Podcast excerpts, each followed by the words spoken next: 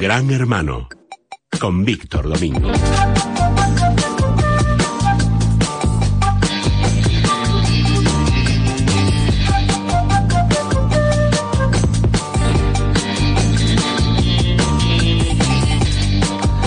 Don Víctor Domingo, anda el patio de las redes un tanto revuelto porque al parecer, bueno, Facebook va a tener más datos nuestros eh, a través de WhatsApp, ¿no? Bueno, ya los ya los tiene, ya los tiene. Eso que a nadie que a nadie se que nadie se equivoque ni nadie se confunda. Facebook tiene muchísimos datos nuestros posiblemente porque la mayoría se los estamos poniendo nosotros mismos como usuarios de esa plataforma, pero también eh, Facebook pues está trabajando como todas las redes sociales, como Twitter, como Google, todas las redes sociales están trabajando para segmentarnos, eh, conocernos y obtener nuestros perfiles.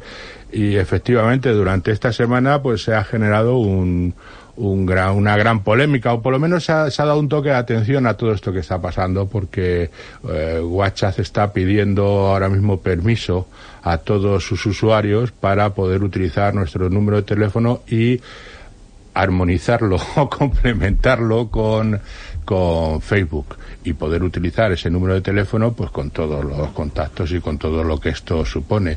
Ah, eh, digamos que esto lo está haciendo prácticamente por defecto y, y, está, y tenemos la posibilidad, incluso la propia Agencia de Protección de Datos Española ha sacado un comunicado de oficio en que de alguna manera recomienda o por lo menos indica cómo debemos no permitir dar nuestro teléfono o dar ese consentimiento que está ofreciendo ahora mismo a todos los usuarios de WhatsApp para que lo pueda utilizar con, para Facebook. Incluso la Agencia Española de Protección de Datos com, dicen en, un comunicado que como hace habitualmente cuando surgen inquietudes con respecto al impacto de determinados productos y servicios que tienen que ver con la privacidad y la protección de datos, pues va a hacer una investigación de oficio junto con las 28 agencias de protección europeas a este respecto. Hay una preocupación de que efectivamente estemos absolutamente eh, pues controlados, desprotegidos. desprotegidos estamos y porque estamos consintiendo, digamos, la, las condiciones que, que, tenemos de uso de Facebook o de Twitter son unilaterales. Lo único que tenemos es que aceptar y no sabemos muy bien lo que estamos. Se puede leer, pero eh, incluso leyéndolo y aceptando esas condiciones, eh, había, salió un estudio recientemente de que cada tres o cuatro meses están cambiando esas condiciones en función de sus intereses. Hay que tener en cuenta que eh, cuando estamos ante productos gratis, el producto somos los usuarios. Ese es el producto de estas compañías. Y eso lo tiene que tener la gente muy claro. O sea que. Y los datos sobre nosotros valen mucho dinero. Es que ese es el negocio.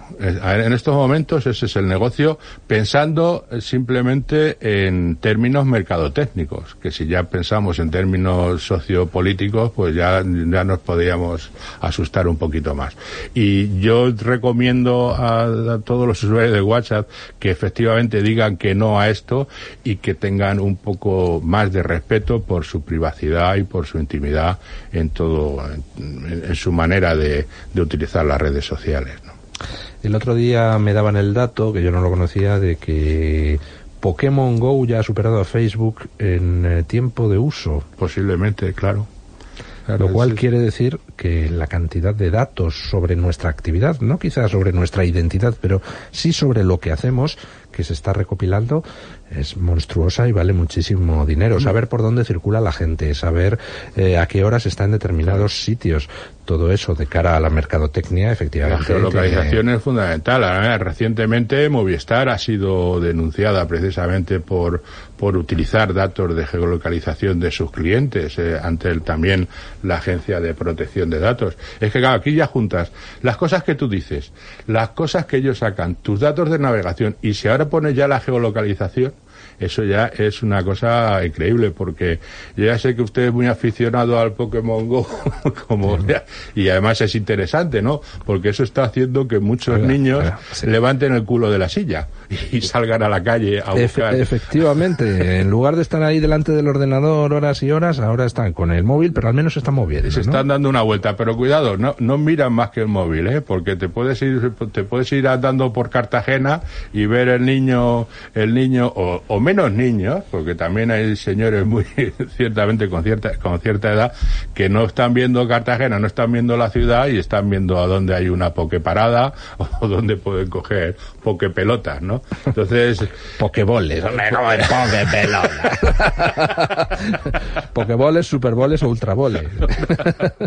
no, pero este es el principio, de, desde luego este es el principio de juntar virtualidad con mundo físico y bueno, esto es eh, aquí aquí se está escribiendo una una página de la historia de, de la virtualización y la y el mundo físico. Yo creo que se abre una, una, una un mundo de posibilidades eh, de aplicación eh, y comerciales realmente eh, increíble. Y yo creo que para bien. Sí, bueno, yo yo yo soy partidario de las tecnologías para bien, pero cuidado que aquí también hay mentes mentes malas que también están pensando en cómo sacarle rédito a esto, no teniendo en cuenta los derechos de las personas. Por cierto, hablábamos antes fuera de micrófono eh, y me decía don Víctor Domingo que quería comentar acerca de lo que ayer decíamos en este programa, que a Pío Moa mm. Facebook le ha censurado su cuenta mm. por sus opiniones, eh, lo cual me parece absolutamente vergonzoso por lo que le da la gana. Ahora mismo las, las plataformas, y Facebook es una de ellas,